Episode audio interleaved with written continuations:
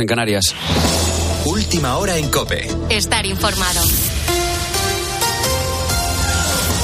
Continúa arrestado Daniel Sancho, el hijo del actor Rodolfo Sancho, por cometer el asesinato de un amigo, un cirujano plástico de 44 años. Está previsto que pase este lunes a disposición judicial. Pablo Fernández. Daniel, de 29 años, ha reconocido que lo hizo porque se sentía su rehén, como si estuviera en una jaula de cristal, y que la víctima le obligó a dejar a su novia y hacer cosas que nunca hubiera hecho. Al parecer, Sancho y la víctima, Duina Rieta, habían quedado para ir a la famosa fiesta de la luna llena. Los agentes locales encargados de la investigación descubrieron que Daniel había comprado unos días antes un cuchillo y varios productos de limpieza con los que descuartizó a la víctima en 14 partes. Además, habría alquilado un kayak en el que han aparecido otras partes del cadáver. Su padre, el actor Rodolfo Sancho, ha pedido el máximo respeto para su hijo y para toda la familia en estos momentos delicados y se espera que llegue a Tailandia entre hoy y mañana martes. Daniel Sancho pasará este lunes a disposición judicial. Antes de mirar a España, hacemos parada en Lisboa, donde la JMJ ha puesto su broche final. Una semana llena de actos emotivos, reencuentro y fe.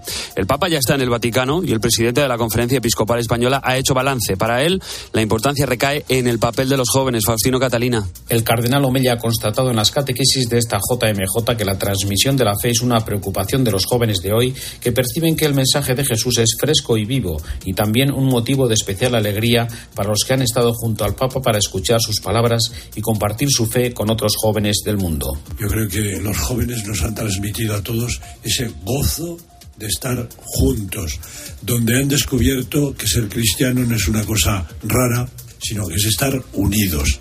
Y van descubriendo que no son bichos raros los cristianos y los jóvenes de hoy en día, sino que otros comparten con ellos y eso les da mucha, eh, mucha alegría y les da mucha esperanza también. El cardenal Omella ha visto al Papa con gran vitalidad para su edad, entregado estos días para recordar a los jóvenes que no hay que estar parados, sino avanzar y caminar en el compromiso de fe y con los más necesitados. Y ponemos rumbo a Arabia Saudí, a la ciudad de Jeddah, donde se ha celebrado una cumbre para tratar el fin de la guerra de Ucrania. Allí se encuentran 40 países de todo el mundo, incluyendo Ucrania, China, y la India. Quien no ha participado es Rusia, que no ha sido invitada y que ha acusado a los asistentes de intentar crear una coalición antirrusia, antirrusa. Mientras tanto, los ataques en territorio ucraniano no cesan. En las últimas horas, Rusia ha acusado a Ucrania de haber atacado una universidad de Donetsk con bombas de racimo, mientras que Zelensky ha denunciado un ataque ruso con una bomba guiada sobre un centro de transfusión de sangre en la ciudad de Kupiansk, en Kharkov. Un ataque que habría dejado dos muertos. Estos ataques llegan justo después de que Rusia denunciase que Ucrania había también eh, realizado una ofensiva con drones eh, a un buque ruso en el Mar Negro. El control de esa zona es una de las principales bazas de Putin porque controlando el Mar Negro puede controlar parte del comercio, por ejemplo, del cereal.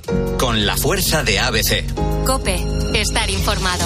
En España, el gobierno autonómico de la comunidad valenciana, liderado por el popular Carlos Mazón, ha decidido eliminar la restricción de fumar en las terrazas. Es una noticia bien recibida por los hosteleros. Francisco Javier Galdeano es presidente de la Asociación de Locales de Restauración y Ocio de Alicante y celebra esta decisión ya que considera que generaba confusión y desconocimiento entre los turistas porque muchos llegaban a los bares o restaurantes sin estar al tanto de esta prohibición. Sensación de normalidad, ¿no? O sea, seguir hablando de prohibiciones en agosto de 2023 creo que resultaba un poco anómalo respecto a, a, a, la sensación que hay que dar a toda la ciudadanía de que, de que lo, los tiempos malos ya se pasaron, ¿no? Respecto al, al, tema pandémico. Creo que es una buena noticia, creo que debiera haber eh, venido antes, pero bueno, lo celebramos sobre todo porque la gente va a poder hacer lo mismo que hacía eh, antes del, del 24 de marzo del 2020. Era la última comunidad en España que mantenía este tipo de restricciones. Tienes más información en cope.es y ahora sigues en la noche de Cope con Adolfo Arjona.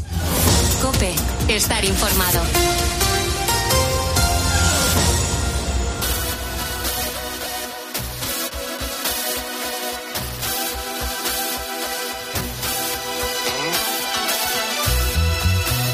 Adolfo Arjona. La noche. Cope, estar informado.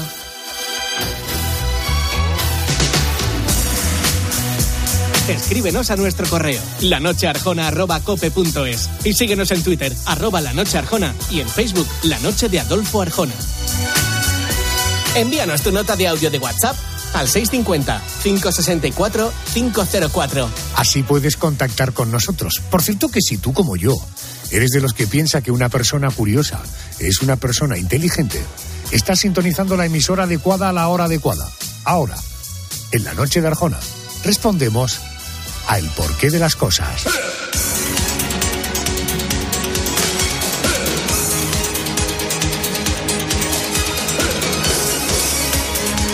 Es el gran Tino Casal. Es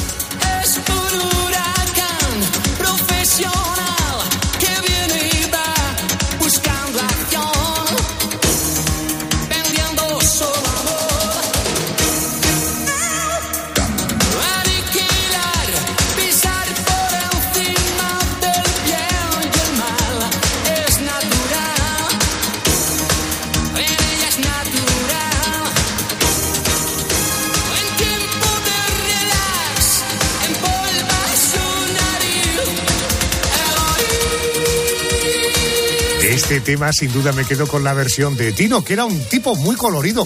Por cierto, suelen ser muy coloridos, aunque también hay algunos completamente negros. Como los humanos, también los hay diestros y zurdos. Si hay algo que los caracteriza es que son grandes imitadores. Se suele decir que es un animal que habla. Seguro que lo imaginas.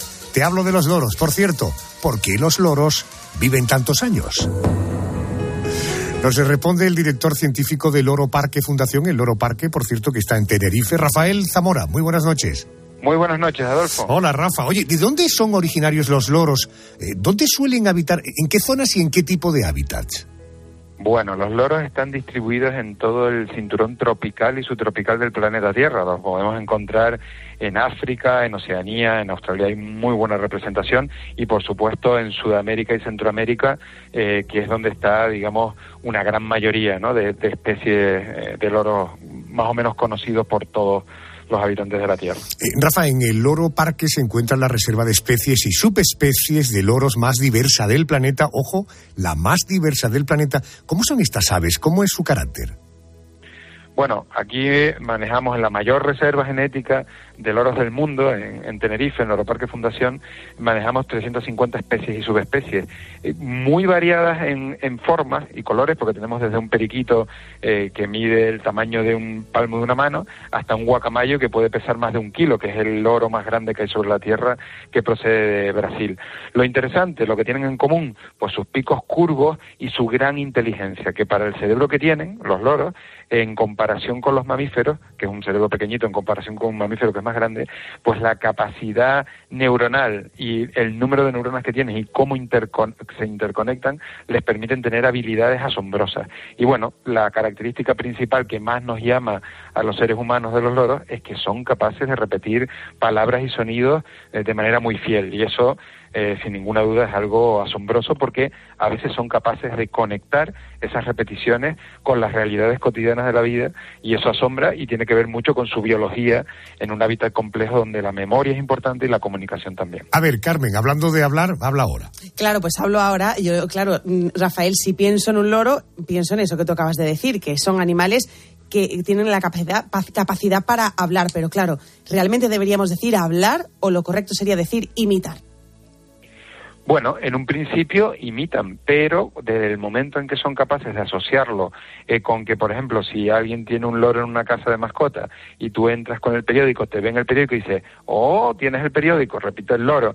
Eso quiere decir que el loro ya ha asociado que el, el, periódico es algo que llevas en la mano y lo está empezando a comprender y a utilizar en un contexto adecuado. Bueno, Ahí es donde ya nos metemos, entramos en la complejidad del cerebro de los loros, que es asombroso. Y por eso, aquí en la Embajada Animal del Loro Parque, tenemos el Max Planck Institute de Alemania, que tiene sede aquí y está haciendo investigaciones muy importantes con los loros, en donde se están descubriendo todo este tipo de, de conexiones neuronales y reacciones de los loros que son asombrosamente parecidos a cómo funciona el cerebro humano. Está claro que los loros son muy parlanchines, pero es cierto que no tienen cuerdas vocales.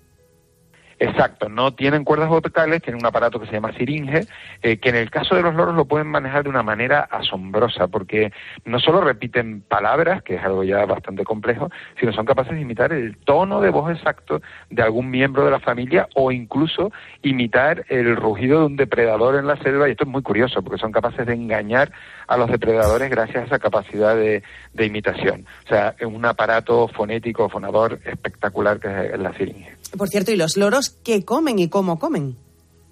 Bueno, pues eh, la gran mayoría de los loros son eh, capaces de comer prácticamente de todo, pero principalmente sus dietas eh, están relacionadas en gran, en gran parte con las semillas y los frutos del bosque. De hecho, son los jardineros, son los que plantan la naturaleza porque eh, no comen siempre en el mismo sitio. Cuando comen el alimento son capaces de desplazarlo a otros lugares y plantar semillas de lo que ellos van desgranando porque son muy selectivos en la comida de los granos. Y luego tenemos auténticos especialistas tróficos, que son los especialistas en tipos de comida como son los loris de Indonesia y de Australia, que son loros también, pero que solo se alimentan de néctar y de, flor, de flores y tienen un papel fundamental en la polinización de las flores. O sea que en la jardinería los loros son los jardineros de la naturaleza. Qué bueno, mundo. qué bueno. ¿Por qué tienen ese pico curvo tan característico? Bueno, ese pico, eh, que ha evolucionado eh, de una manera muy similar en todas, es sobre todo porque son animales que tienen que trepar y es parte, eh, sus patas también están distribuidas que otro tipo de pájaros, tienen como los pájaros carpinteros dos dedos hacia adelante, dos hacia atrás. Y se ayudan con el pico para trepar y en ocasiones también para romper semillas de gran dureza, rompen la macadamia, que el que haya visto un fruto de macadamia con cáscara sabe que necesita un martillo para romperlo, pues muchas especies de loros son capaces de eh, romperlo con una maestría y una eficiencia increíble, no en vano, eh, varias especies de loros tienen la mordida más potente de la naturaleza compitiendo con los jaguares y con los aligatores que, que ya tienen una mordida muy, muy, muy fuerte.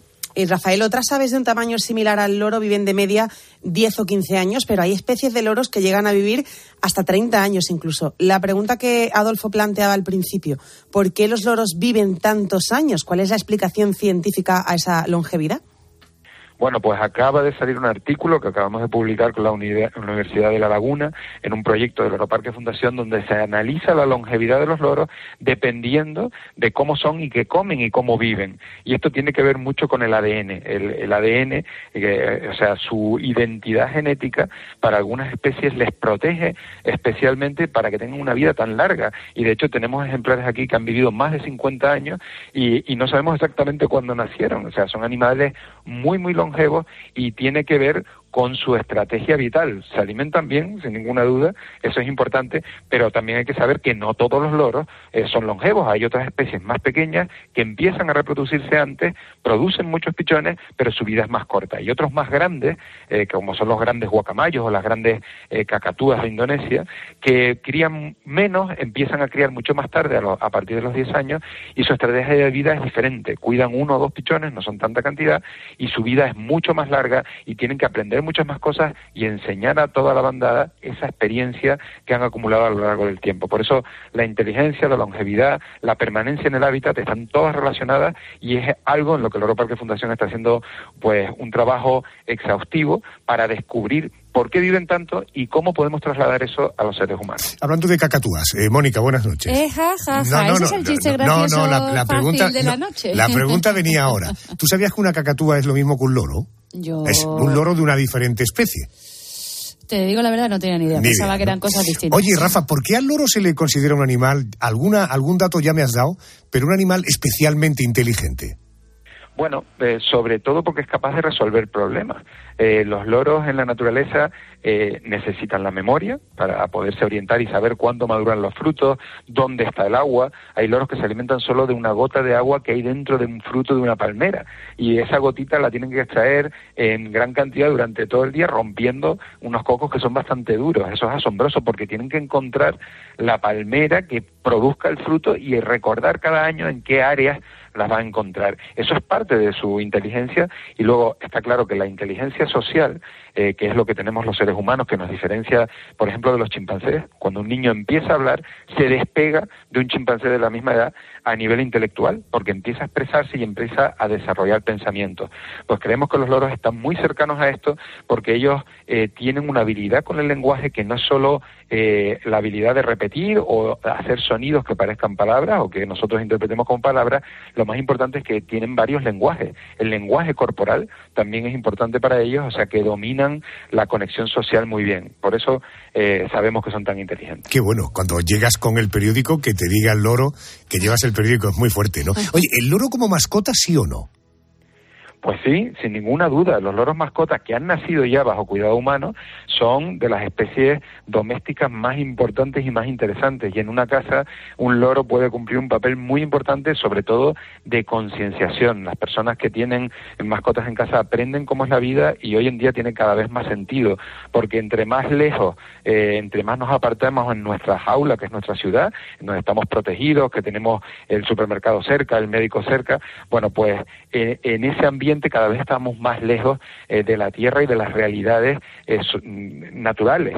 Entonces, bueno, un trozo de naturaleza en casa nos ayuda mucho a comprender cómo es la naturaleza, a saber cuidarla y a aprender mucho de eso. Nos naturaliza y por eso las mascotas son tan importantes y esto lo vamos a encontrar, es algo inherente al hombre, también en las comunidades indígenas más aisladas del mundo, cuando tenemos oportunidad de visitarlos, nos asombra ver que ellos tienen loros y tienen animales como mascotas y están relacionados continuamente con esos seres vivos. Esto es muy importante y para eso hay una cabaña doméstica eh, que existe en el mundo y perros, eh, loros, canarios son eh, esenciales hoy en día porque cada vez más el ser humano va a vivir en ciudades muy apartado de las realidades ecológicas que tenemos que ayudar. O sea que alguien que tiene una mascota es proclive a ayudar a la naturaleza y ser consciente de cómo hacerlo en casa a nivel de domicilio. Con qué pasión habla Rafa de estas cosas, ¿verdad? Rafael Zamora, director científico del Oro Parque Fundación.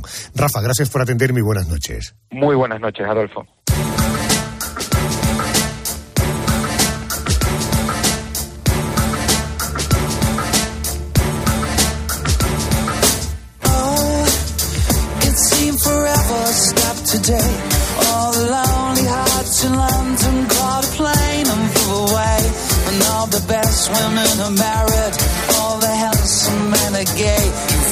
Deprived. Yeah. Are you questioning your size? Is there a tumor in your humor? Are the bags under your eyes? Do you leave dance where you sit? Are you getting on a bit? Will you survive? You must survive Quiero hablarte ahora de un fenómeno meteorológico capaz de destrozar ciudades enteras y acabar con cientos de vidas a su paso. Me refiero al tornado. A lo largo de la historia, este fenómeno se ha producido sobre todo en Estados Unidos. De hecho, el 18 de marzo del año 1925 se producía el tornado conocido como el de los tres estados. Recorrió más de 350 kilómetros entre los estados de Missouri, Illinois e Indiana. Murieron casi 700 personas. Duró, fíjate, tres horas y media. Bueno, recordando aquel trágico episodio, esta noche queremos preguntarnos, ¿qué pasaría si nos atrapara un tornado? Acudirá Fernando de Pablo, creo que le tenemos ya en línea, es catedrático de Física Fundamental, director del Grupo de Investigación Atmósfera y Clima de la Universidad de Salamanca. Profesor, muy buenas noches. Hola, buenas noches. Eh, quería saber co- cómo, se origina un tornado eh, y si en sí eh, es lo mismo que un huracán. Eh, bueno, un tornado no es más que una columna de aire con alta velocidad angular y de giro, cuyo extremo está tocando normalmente la superficie terrestre y en la parte superior, donde aumenta el embudo, pues eh, se dan unas condiciones termodinámicas de una nube clásica que todo el mundo ha visto alguna vez en su vida, que suelen ser nubes cumulonimbus, ¿no? También se puede dar en algún otro nube, pero bueno. Y la respuesta de si un tornado y un huracán son lo mismo, pues aunque el fundamento de formación termodinámica de vientos y giros rápidos y de contenido en vapor de agua alta no son exactamente lo mismo. Los tornados se suelen dar cuando la, la temperatura de superficie en tierra alcanza unas condiciones, mientras que los huracanes, ciclones y demás se dan sobre la superficie marítima. Eh, Fernando, hoy con las previsiones meteorológicas con las que contamos, eh, ¿se puede prever un tornado? Eh, la respuesta es no. La respuesta directamente, más que prever, es la localización exacta de un tornado, es muy difícil. Quiero decir, tenemos ahora mismo los países un poquito desarrollados sistemas de radares que permiten eh, visualizar fenómenos atmosféricos severos, como son los tornados, pero realmente la formación de un tornado es muy rápida y su predicción eh, no, no es fiable en este momento.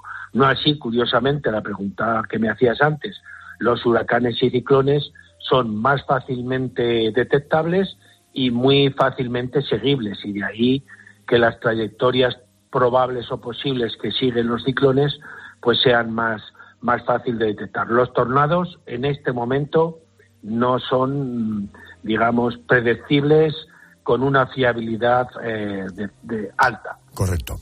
Eh, eh, hechos las aclaraciones y las definiciones, Yolanda, si te parece, entramos en la parte dramática de la cuestión. Pues me parece fenomenal porque yo ya me estoy poniendo en lo peor, profesor, y son cosas del directo. En el hipotético caso de que nos pillara un tornado, yo le estoy dando vueltas a la cabeza, profesor, ¿qué deberíamos hacer? Pues hombre, dado que se van a dar vientos muy intensos y se van a dar giros y alto contenido de humedad, lo primero que hay que hacer es buscar eh, agujeros lo más refugiados posible. Me explico. Si en casa tenemos un sótano o un garaje, meternos en casa o en sótano. Si no dispusiéramos de un sótano o un garaje, procurar ir a habitaciones lo más cerradas posibles que no tengan ventanas, porque la diferencia de presión que se da en un tornado origina el estallido de ventanas y por lo tanto de cristales que se convierten en bueno pues en, perdigones y en balas eh, muy, que, que, pueden provocar serias lesiones y la muerte y si todavía todavía no tuviéramos eh, esas condiciones de una habitación con mala venta, eh, con pocas ventanas, etcétera, pues intentar meternos debajo de una estructura lo más sólida posible. Eso es lo que. Hombre, hay una hay una cuestión clara. En cuanto viéramos llegar un tornado, coger el vehículo o el o el aparato que sea y salir huyendo en dirección contraria. Esa es la mejor solución. Y si no nos da tiempo, profesor, a coger el coche y salir corriendo en dirección contraria, que como usted dice es la mejor solución, ¿cómo sería esa sacudida? Eh, bueno, pues la sacudida puede llevarnos hasta la muerte. ¿eh? O sea que, es decir, los tornados presentan diferentes formas y tamaños e intensidades, pero un tornado medio, eh, pues realmente la velocidad de giro del viento y las diferencias de presión entre la base de la superficie terrestre y la parte alta de la nube, de la parte baja de la nube, en la nube, pues puede originar una, unos daños irreparables. Hombre, si estamos ligeramente a cubierto, bien en una habitación con pocas ventanas o bien una estructura relativamente sólida, pues bueno, lógicamente no tienen por qué acabar con nuestra vida, pero los daños materiales y económicos son brutales. Entiendo. Eh, permítame una pregunta un poco cinematográfica, ¿verdad? Pero tengo cierta curiosidad. Eh, ¿Cuánto tiempo eh, podríamos sobrevivir dentro de un tornado? Pues si el tornado tiene una intensidad media alta, poca, poquísima, prácticamente nula. Eh, damos, yo creo que tenemos, tenemos la probabilidad de fallecer altísima. Primero porque se producen unas diferencias de presión enormes y nuestro cuerpo humano no está no está, digamos, eh, preparado para, para... Es como si tuviéramos una descomprensión que cuando tenemos en un vuelo eh, aerolínea regular hay una caída súbita de presión y por lo tanto se origina una, una, unas lesiones en el cuerpo humano grandes. Por cierto, se me olvida decir antes que una de las posibilidades que tenemos, no muy así, pero es si no tenemos otro sitio para guardecernos, meternos dentro de un vehículo y si puede ser un vehículo bastante pesado, mejor que mejor, porque los tornados son capaces de elevar y ascender, eh, bueno, multitud de, de materiales. Hombre, si el coche o el camión o el autobús fuera grande, pues el estar dentro de un tornado sería una fórmula relativamente buena para sobrevivir. Perfecto. Profesor García, eh, Fernando de Pablo, perdón, eh, le agradezco muchísimo que a estas horas nos haya atendido. Un abrazo y buenas noches. Buenas noches a ustedes.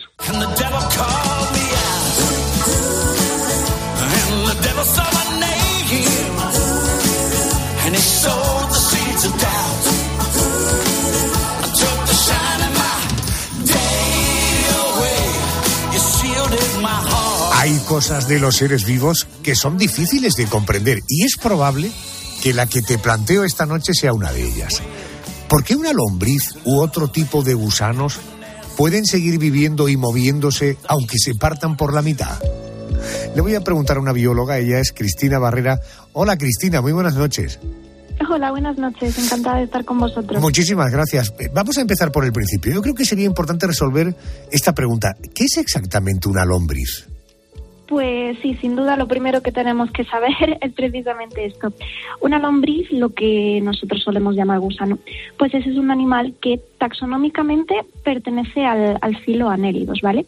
¿Por qué os cuento esto? Es importante no confundirlas con otro tipo de gusanos que no tienen nada que ver, como por ejemplo las tenias que podemos tener en el digestivo como parásitos y, y, pues que serían gusanos planos, otro tipo de gusano, o por ejemplo el, famoso anisakis, que sería otro tipo de gusano también. Lo que nosotros conocemos por lombriz no es en absoluto un parásito, ¿vale? Dentro de, de este filo de los anélidos, las lombrices se consideran oligoquetos. ¿Qué significa esta palabreja? Pues keto eh, significa segmento y oligo significa poco, por lo que su nombre pues literalmente viene a decir pocos segmentos, que es algo que podemos apreciar perfectamente cuando observamos a, a una lombriz. ¿Qué más tenemos dentro, dentro de este filo? Pues también hay otro tipo de gusanos, los poliquetos. Si antes teníamos pocos, esta vez tenemos muchos segmentos, que son mucho más primitivos. Y bueno, las famosas sanguijuelas, que seguramente nos, suenan a todos, depredadores bastante voraces. Entiendo, entiendo. Oiga, el hecho de que no tengan una cabeza bien definida influye en que sigan viviendo cuando se las parte en dos. Bueno, el hecho de que nosotros desde fuera no veamos una cabeza bien definida realmente no implica que, que no la tengan. Si tú piensas en una lombriz, seguramente se te viene a la mente eh, eh, uno de los tercios, tiene como una especie de, de revestimiento, mm, como una fajita, dicho, dicho mal y pronto, ¿vale? Esto se llama clitelo y es una estructura que les sirve para la reproducción. Pues justo antes de esa estructura, anterior a esta estructura, en ese extremo, está la cabeza de la lombriz, que es una cabeza pues con su boca, su faringe, su cerebro, lo que suele tener pues cualquier cabeza, vaya. Entonces, si se corta en dos, la parte que contiene la cabeza eh, podría perfectamente regenerar lo que le falta. Entiendo, entiendo. Eh, ¿Una lombriz rota se regenera o simplemente cada parte sigue ejerciendo su función? Pues mira, la parte que tiene la cabeza es capaz de regenerarse y, seguir con vida, ¿vale? Esta parte en condiciones ambientales que, que sean óptimas, necesitan de una humedad, de una temperatura, sí que es capaz de llevar a cabo un proceso que se llama epimorfosis, ¿vale? Que pues se basa en que el órgano regenerado va sustituyendo al, al resto del cuerpo que falta, ¿vale? Después de un amplio y vasto proceso de transformación celular, eh, la herida se cierra, esa herida al cortar la, la lombriz en dos, se produce una diferenciación celular y se reconstituye la región que se ha cortado. Ahora bien, eh, tenemos una parte ya eh, solucionada. ¿Qué sucede con la parte posterior, la que tiene eh, el ano? Pues que esta parte, esta porción, también puede regenerarse, pero va a dar lugar a un cuerpo con dos rectos, uno en cada extremo. Por lo tanto, este, esta porción pues no va a ser viable. Es eh, eh, increíble, ¿verdad? Oiga, tengo entendido que las lombrices poseen ambos sexos, así que ellas mismas se aparean cada siete días, polvete a la semana. Eh, si están divididas por la mitad, ¿pueden seguir ejerciendo esta función? Pues efectivamente esto es muy curioso, sí que tienen ambos sexos, ¿vale? Y siempre que, que las condiciones sean favorables, es lo que, lo que dice, se pueden reproducir durante todo el año. ¿Vale? En este proceso, la lombriz comienza a producir unas secreciones para atraer a otra lombriz y eh, se transfiere el esperma entre ambas lombrices, ¿vale? Aquí entra en juego esta estructura que, que te comentaba antes, el clitelo. Este clítelo pues aparece de forma visible en la madurez sexual del animal y participa en esa producción de secreciones, de moco para el emparejamiento, ¿vale? En la, formación también del capullo con los óvulos y los espermatozoides y también se encarga de algo importantísimo que es producir albúmina para nutrir a la puesta. Por lo tanto, necesitamos ese clítelo para, para la reproducción, ¿vale? Sin clítelo no podemos llevar a cabo esto. Si la cortamos en dos y no tenemos este clítelo, no van a poder seguir haciéndolo. Igualmente, si una lombriz se parte, eh, lo primero que va a hacer es intentar regenerarse y luego ya, ya va a tener tiempo para reproducirse más adelante. Pues no me digan que no es curioso esto de las lombrices, ¿eh? que la partes por la mitad, que se regeneran, que siguen viviendo, que ellas mismas eh, pueden copular con ellas mismas. Eh, oye, ¿es cierto que debido a su capacidad regenerativa algunos científicos ven ese tipo de gusanos, no sé, como el secreto de la inmortalidad? Bueno, no sé si, si el secreto de lo que nosotros como tal consideramos inmortalidad para, para la, especie humana, pero sí que es cierto que su capacidad regenerativa es, es asombrosa. Es un tema que está muy estudiado, hay muchas tesis doctorales sobre esto. Y bueno, en mi opinión, es más una capacidad de, de resiliencia, una estrategia evolutiva. Si yo soy una lombriz y un pájaro viene y se come la mitad de mi cuerpo, pues yo me voy a morir, ¿vale? Pero con este mecanismo lo que evitan es precisamente eso, una muerte casi segura, lo cual pues sin duda favorece la supervivencia de la especie, la inmortalidad un poco más general, por así decirlo. Si sigues vivo, te vas a reproducir, vas a transmitir tus genes y, y esto pasará pues a la siguiente generación y así sucesivamente. Entonces, es otro modo de inmortalidad mucho menos individualista. Entiendo, entiendo. Cristina Barrera, gracias por atenderme. Buenas noches. Buenas noches, encantada.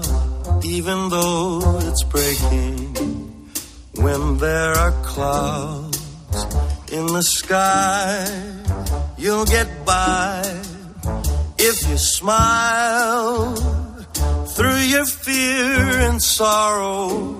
Smile and maybe tomorrow you'll see the sun come shining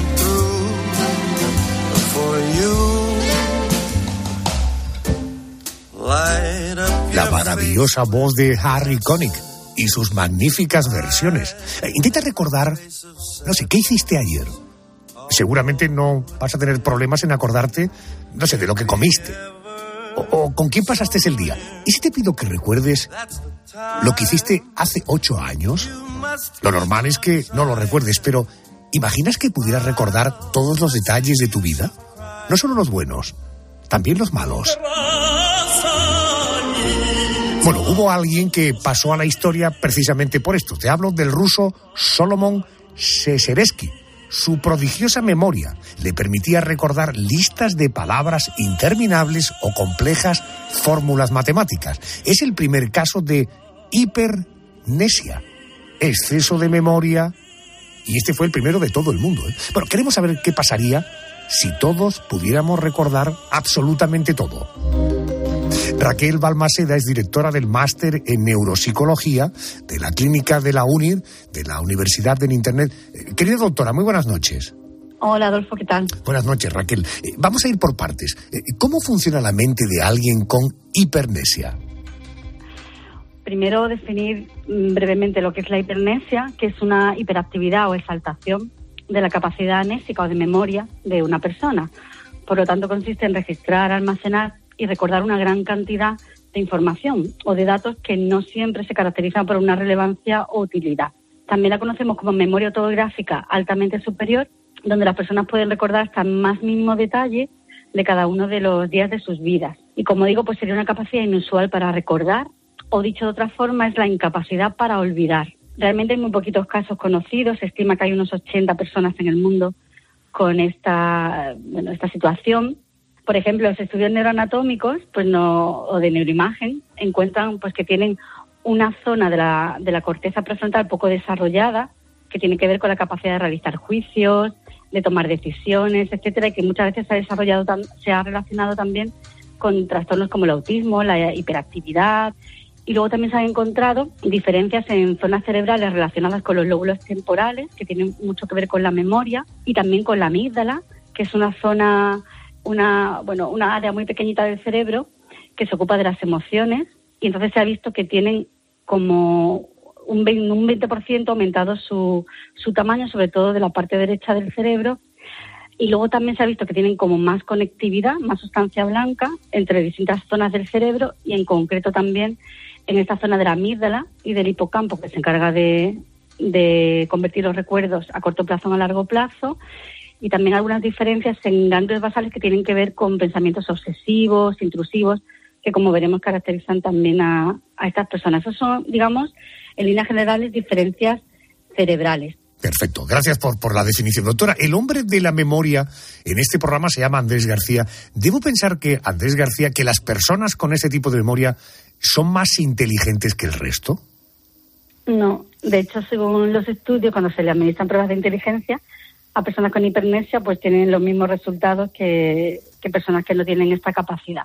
También tienen los mismos resultados en pruebas que valoran otros tipos de, de memoria y otros tipos de actividades cognitivas. Luego, el tener esa activación de la memoria tan grande no es no generalizable a tener capacidades altas en otros dominios cognitivos. Andrés, lo siento, tienes mucha memoria, pero de inteligencia normalita. Yolanda, seguro que tú tienes alguna curiosidad. Sí, yo quería preguntarle a Raquel eh, si una persona con hipernesia, con exceso de memoria, está de- destinada a triunfar en la vida, está destinada a ser una persona brillante.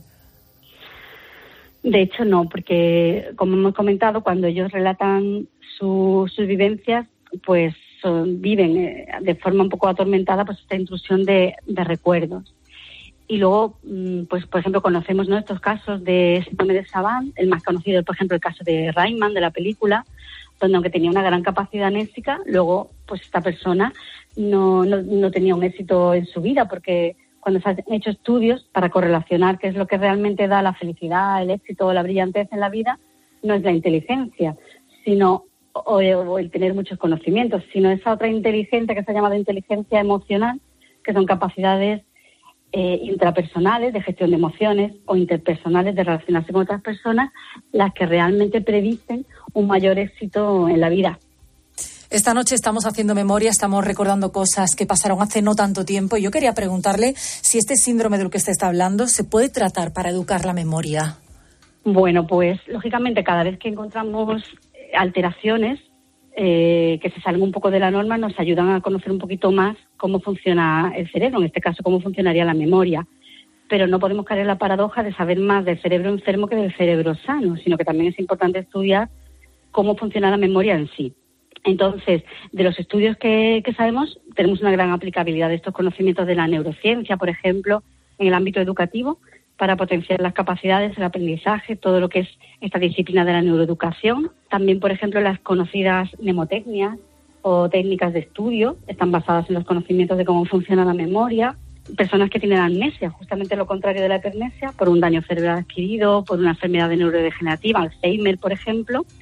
Y ahora mismo, por ejemplo, que tiene muchísimo éxito son los talleres de memoria en personas mayores, porque se ha comprobado que actividades cognitivamente estimulantes, practicadas eh, durante toda la vida y también en- durante la, esta, esta etapa de la tercera edad, frenan, protegen eh, el padecer enfermedades como el Alzheimer. Por eso la estimulación cognitiva o estos talleres de memoria eh, son cada vez más prescritos por neurólogos y muchísimas personas mayores hacen esa estimulación para mantener sus capacidades cognitivas en general y su memoria en particular. El cerebro siempre es apasionante. Doctora, gracias por atenderme y buenas noches. Nada, muchas gracias, Adolfo. Buenas noches.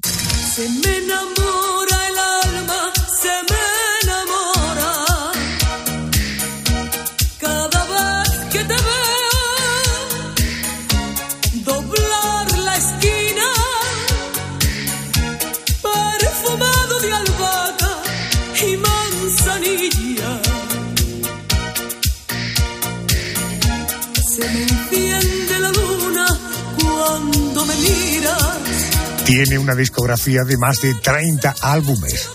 Ha sido reconocida con 18 discos de platino y 8 discos de oro por sus ventas.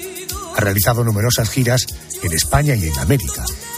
Su vida personal está cargada de altibajos, sobre todo en los últimos años, pero artísticamente es una de las grandes de nuestro país. Nació en Sevilla.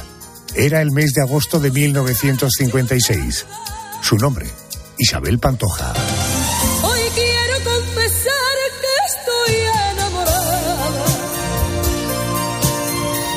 Pa' matar los rumores de aquella esquina. Que me gusta el perfume de claveles. Y que llevo en el alma Andalucía. Quiero confesar que estoy algo cansada. Alguien que la conoce bien es el periodista y escritor José Aguilar. Muy buenas noches y bienvenido. Muy buenas noches, ¿cómo estáis? Estamos ante otra grande, ¿eh? Hombre, por supuesto, yo creo que Isabel Pantoja es una leyenda de nuestro país en el mundo de la música y en otros países, por supuesto.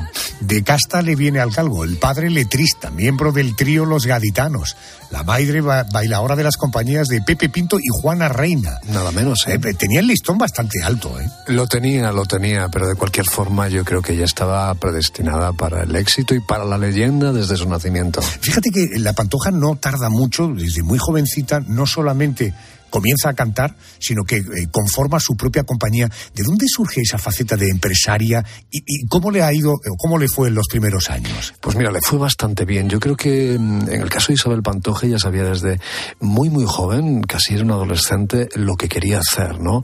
Y lo que quería cantar. Y bueno, pues como no se lo ofrecían, ella decidió hacerlo por, por ella misma, ¿no? Tenía muchísimo coraje, era muy valiente y la verdad es que en aquellos años ya consiguió éxitos como Garlochi, que, que le gustó al público muchísimo y ya la gente empezó a conocer a Isabel Pantoja porque su voz es privilegiada y después ella en el escenario tiene un gran dominio y lo tuvo desde los primeros momentos, ¿no?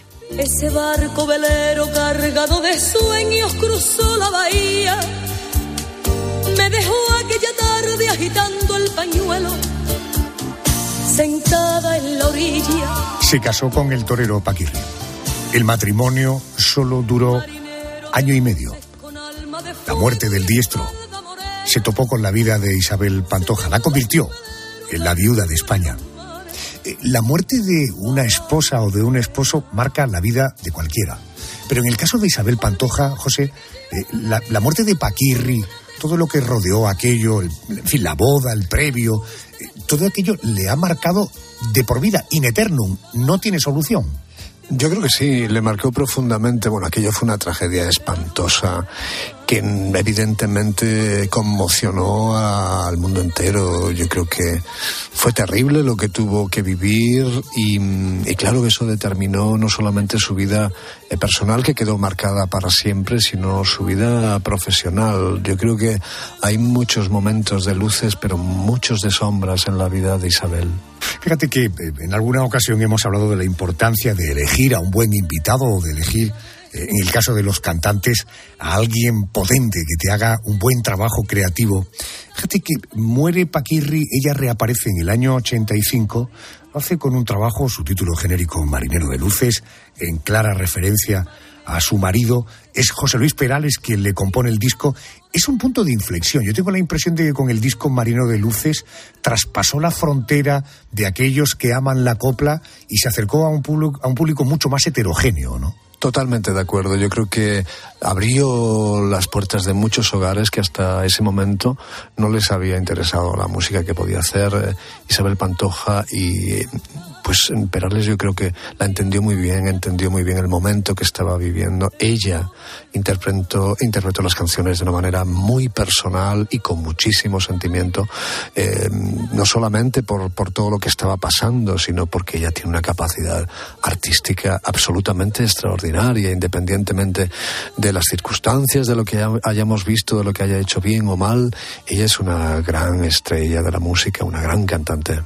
Es una enorme intérprete, pero luego además esa faceta de dramatizar una canción, ese, vi- ese vibrato que tiene es tan espectacular. Bueno, ella debutó en el cine en el año 90, naturalmente.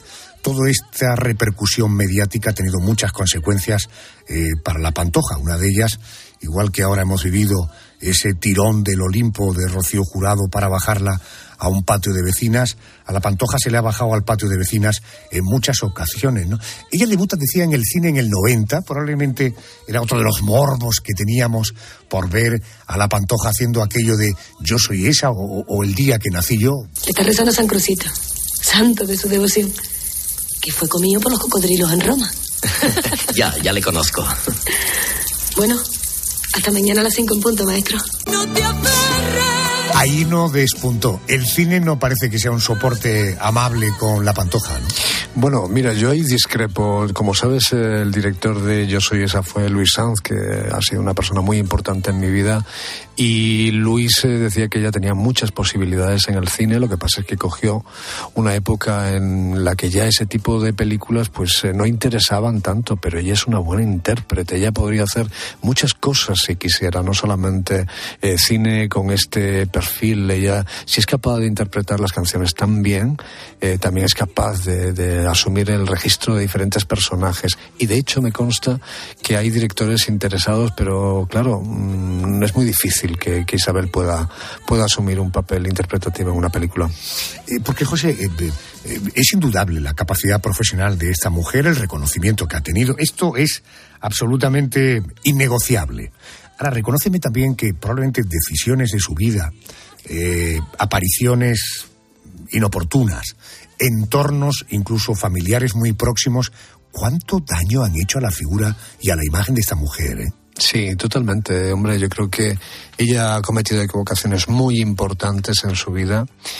Pero bueno, la vida de las grandes estrellas a veces también es así, ¿no? A veces hay precipicios en los que se caen, pero ella siempre es como el ave fénix, ¿no? Que siempre es capaz de, de, de reaparecer de sus cenizas, es increíble. Y claro, tiene tanto talento y tanto arte que al final consigue que todo el mundo se olvide de lo demás y que solamente quieran escucharla. En un momento dado, pues por ninguna razón en concreto y probablemente por las circunstancias de la vida, yo tuve oportunidad de, vivir una fiesta privada que dio ella en, en Marbella. Eh, su hijo era muy pequeñito, iban todos disfrazados. Yo no sabía que había que ir disfrazado y claro, el que dio la nota fui yo porque era el único que iba de normal, ¿no? Eh, era en su época, andaba con el alcalde de Marbella. Ese día, ese cumpleaños, fue una fiesta de cumpleaños, vino a cantarle eh, un grupo de mariachis eh, liderado por Juan Gabriel. Hablábamos antes de Perales como un elemento fundamental en la carrera de la Pantoja, pero Juan Gabriel también ha sido un elemento y un soporte muy importante para ella, ¿no? Sí, fue una persona muy importante. Bueno, Juan Gabriel era muy mitómano y lo, lo que primero hizo con Rocío Durcal, que, que la admiró muchísimo y que, bueno, pues que compuso muchas canciones para ella, pues eh, después lo quiso hacer también con Isabel eh, Pantoja. Lo que pasa es que Isabel, mm, bueno, pues tiene un carácter, eh, digamos que más especial y, bueno, pues consiguieron hacer muchas cosas juntos estupendas, pero yo creo que Juan Gabriel se quedó con ganas de mucho más, porque admiraba mucho a Isabel y, y, le gustaba cómo interpretaba sus canciones. Eh, yo iría más allá, Juan Gabriel, que Gloria esté, no le hubiera importado en algún momento ser Isabel Pantoja. probablemente, probablemente. ¿En qué momento profesional se encuentra eh, Isabel en este momento? Bueno, yo creo que Isabel tiene muchos compromisos profesionales, la vamos a ver en muchas cosas. Eh, aunque esté a nivel personal viviendo momentos difíciles, ella por encima de todo es una gran artista y, la vamos a ver en proyectos interesantes, musicales, televisivos. Tiene muchas cosas sobre la mesa y la verdad es que en ese sentido vamos a poder eh, disfrutarla. Yo espero que no opaquen demasiado sus cuestiones eh, personales a nivel mediático, su trayectoria como como artista, que es la que verdaderamente nos interesa y por la que merece la pena hablar siempre de Isabel Pantoja. Si quieres descubrir más sobre esta artista, déjame que te recomiendo un libro. Ese barco velero cargado de sueños cruzó la bahía. Azúcar, canela y clavo. Mis divas folclóricas. Lo firma José Aguilar. Señor Aguilar, gracias y buenas noches. Gracias, buenas noches. Entramos en el maravilloso mundo de Hollywood y de las relaciones entre los grandes de esa época, de la época dorada de Hollywood. Bueno, de la pareja que vamos a hablar hoy. Esta pareja nunca llegó a casarse, pero vivieron una historia de amor que fue calificada como el ideal del matrimonio americano en el siglo XX. La pareja es muy atípica. Él, un conservador razonable. Ella, una testaruda rebelde, pero era un dúo que se complementaban a la perfección. Señoras y señores, Spencer Tracy y Katherine Hepburn. No creo que hubiera ninguna necesidad de hacer eso. Tampoco creo que esté de más. Pero Matt, por el amor de Dios, Joey dice que dio una conferencia en la Universidad de Hawái. Dime una cosa. ¿Alguna vez pensaste que esto pudiera pasar? No. Tampoco a mí se me había ocurrido. Nunca. Me ayuda a conocer esta historia el escritor, periodista y crítico de cine Juan Tejero. Buenas noches. Buenas noches, Alonso. Bueno, antes de conocer a Hepburn, eh, Spencer estaba casado, tenía hijos. Eh, ¿Cómo surge un flechazo, siendo además dos personas tan diferentes y permite la superficialidad de mi comentario con aspectos tan distintos. No, no tiene nada de superficial. Realmente para mí esta es la historia de amor más hermosa del Hollywood dorado y también la más atípica. Eh, ellos son la confirmación de la teoría de que los polos opuestos se atraen. Él es un católico convencido, ella una agnóstica militante. Él es un bebedor contumaz, ella es casi astemia. En el plano físico, él no, no es un atleta, ella es una consumada deportista. Incluso como actores son diferentes. Es la él, Spencer, es la naturalidad personificada. No quiere hacerse notar en sus interpretaciones. A Rita Hayworth le, deja, le gusta dejar constancia de su arte interpretativo. Incluso en el terreno amoroso son muy diferentes. Eh, Spencer era un mujeriego contumaz. Su lista de amoríos es interminable ya a principios de los años 30. Tiene un matrimonio, un matrimonio cuando se conocen es casi ya de pega, pero que no está dispuesto a romper por sus raíces católicas. Además, arrastra, como buen irlandés, un gran complejo de culpa. Su hijo ha nacido sordo, una sordera que no se puede curar, y él lo achaca a su alcoholismo, a su afición por los prostíbulos. Entonces, ese complejo de culpa lo arrastra toda la vida. Bueno, son detalles que eh, habrían hecho que una mujer como Catherine Herburg, cu- eh, criada en un hogar muy elitista, pero muy progresista, ¿eh? su madre era sufragista, su padre era médico, ella desde muy joven conoce todo lo que tiene que conocer sobre el mundo del sexo y además es una mujer muy libre, es una mujer muy rebelde y Spencer Tracy es lo que consideraba, se consideraba un macho de la época, un hombre de esos años. Pero Eh, Juan, una, una pregunta. ¿Es posible que este perfil que dibujas de él como un hombre conservador, no digo políticamente, que quizá, digo, pero vitalmente conservador, ella, sin embargo, todo lo contrario, una mujer eh, que la libertad es una bandera que porta desde el principio, viven juntos, tienen una relación juntos durante 30 años, pero no se casan. Eh, la razón de no casarse es que a Catherine Herburg el matrimonio le importa poco y Spencer Tracy eh, sus raíces católicas se lo impiden y su mujer no está dispuesta a dárselo. Es una relación totalmente atípico. Ellos se enamoran profundamente cuando ruedan La Mujer del Año. Realmente los años 40 son años de plenitud amorosa en los cuales se comportan como dos amantes que viven totalmente separados, mantienen siempre casas separadas. Si van a un hotel juntos, cada uno se tiene una habitación por separado, no van nunca a actos públicos. Cuando él le concede un Oscar, quien va a recogerlo es la mujer de Spencer Tracy. Ella se encarga de recoger todos los premios. Es decir, De hecho, no hay ninguna fotografía de los dos más allá del ámbito profesional, ¿verdad? Totalmente. Él mantiene dos vidas totalmente separadas. Y digo que es una relación totalmente atípica porque en los años 50 Spencer está muy castigado. El alcohol le, ha hecho graves daños a su corazón, a su hígado. Y en los años 50 Catherine Herburg deja de ser la amante para convertirse en la enfermera. En la mujer devota y entregada, es la mujer rebelde por antonomasia, la fiera de mi niña que lucha con Cary Grant. En cambio, está totalmente entregada a este hombre. Eh, la esposa de Spencer Tracy admite esta relación, ambas se conocen, se respetan. Luisa se llamaba, Luis- y lo acepta, ¿no? Lo acepta, incluso se da el caso de que él tiene un par de achaques graves de salud y ambas se turnan en la cama del hombre.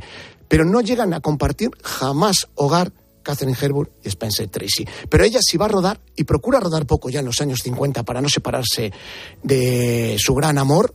Es capaz de dejarle un cesto con la comida en la puerta de su casa para que él cuando llegue se encuentre la cena. De tener la nevera siempre bien preparada. De si rueda una película que sea en el mismo estudio donde está rodando Spencer Tracy para no pasar mucho tiempo separada de él.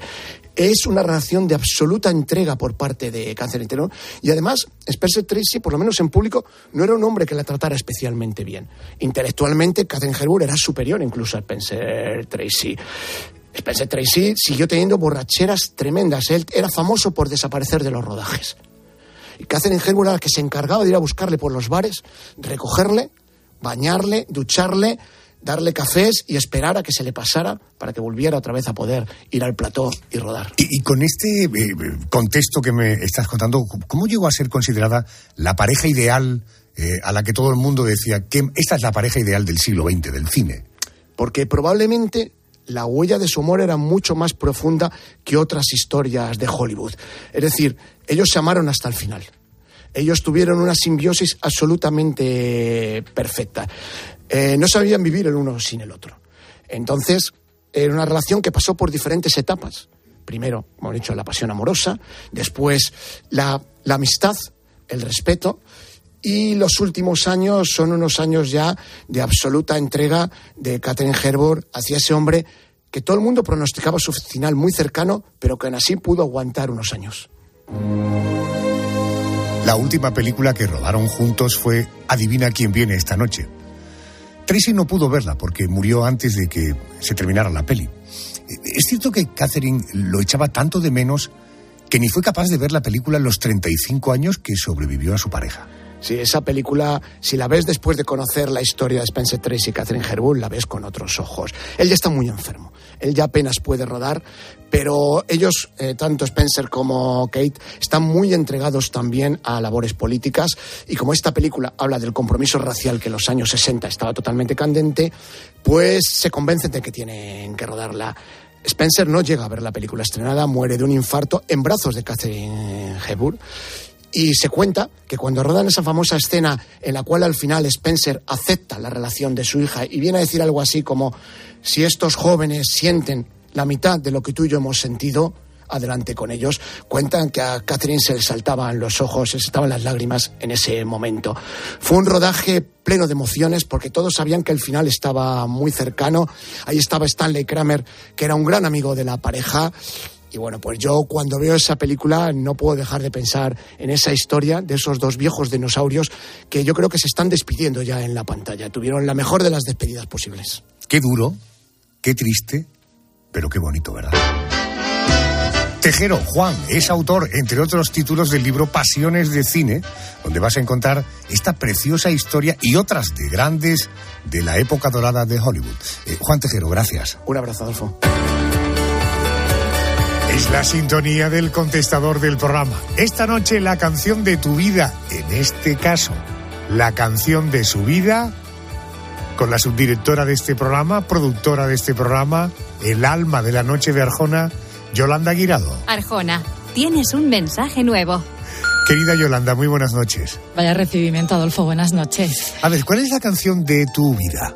Pues tengo que confesarte una cosa, y es que desde que pusimos en marcha esta sección, la mayoría de los compañeros me decían que era difícil, que era dificilísimo elegir la canción de tu vida, ¿no? Esa canción que, que te pone la pila, esa canción con mayúsculas. Y ahora que me toca a mí, tengo que decirte que, que estoy súper de acuerdo con ellos. Le he dado vueltas, lo he pensado bien y te traigo esta noche una canción de Sabina, una canción que empieza con un poema, una canción que supuso el arranque de una nueva etapa en mi vida, una nueva etapa que ¿por qué no decirlo? Me llevó a ser quien soy ahora. No es una canción para bailar, ya te aviso, pero es una canción que me ha acompañado en viajes en carretera, en noches que acabaron por la mañana, en los mejores momentos y, ojo, ¿eh? también en los malos. Y con esta canción, pues las despedidas que he tenido en mi vida, digamos que han sido menos difíciles, porque con ella aprendí la importancia de decir adiós cuando sobran los motivos. Te mando un beso. Gracias, Yolanda. Gracias, Adolfo. Y a vosotros hasta la semana que viene. Es una despedida sin dolor, siguiendo la recomendación de Yolanda. Este adiós no maquilla un, un hasta luego. Este nunca no esconde un ojalá. Estas cenizas no juegan con fuego. Este ciego no mira para atrás. Este notario firma lo que escribo. Esta letra no la protestaré. Ahórrate el acuse del recibo. Estas vísperas son las de después. A este ruido tan huérfano de padre no voy a permitirle que taladre un corazón podrido de latir. Este pez ya no muere por tu boca. Este loco se va con otra loca. Estos ojos no lloran más por ti.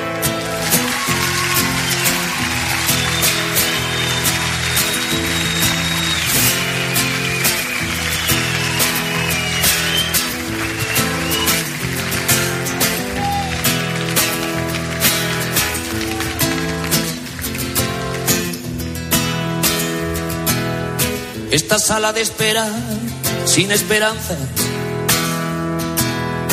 Estas pilas de un timbre que se secó. Este helado de fresa de la venganza. Esta empresa de mudanzas con los muebles del amor. Esta campana muda en el campanario.